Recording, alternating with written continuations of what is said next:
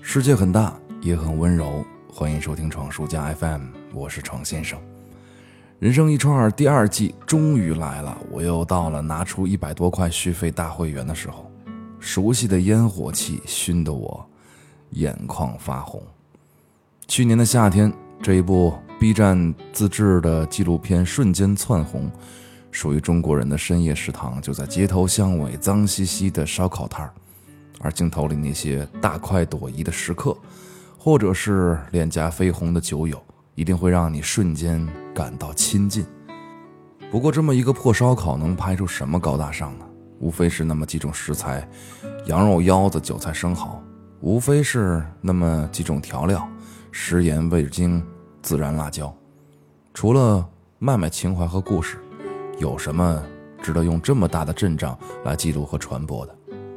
但恰恰是这种街头巷尾的深夜故事，可以让每一个奔波劳碌的你我欲罢不能。深夜路边的这份得意，源自于老板和食客的熟悉和亲近，源自于对味道的骄傲和记忆。最原始的烹饪方式，随着不同地域、不同人群的不同理解，绽放出了不同的色彩。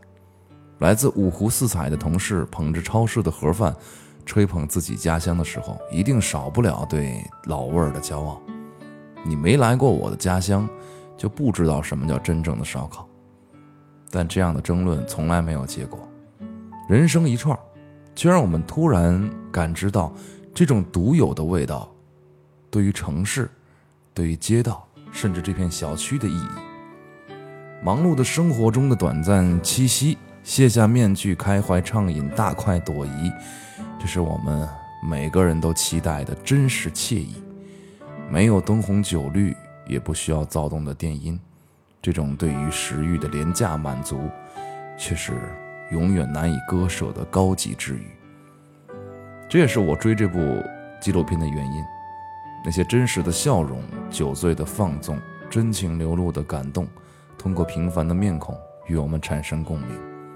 节目组用不常见的聪明玩法，邀请上一期的几位店老板讲述这一年的变迁，顺便推广赞助商的产品，让人感觉更为亲近。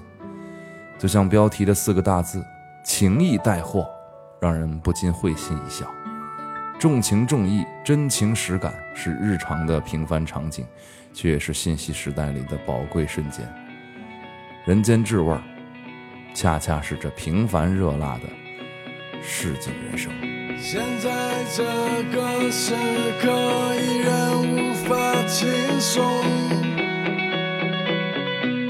喝酒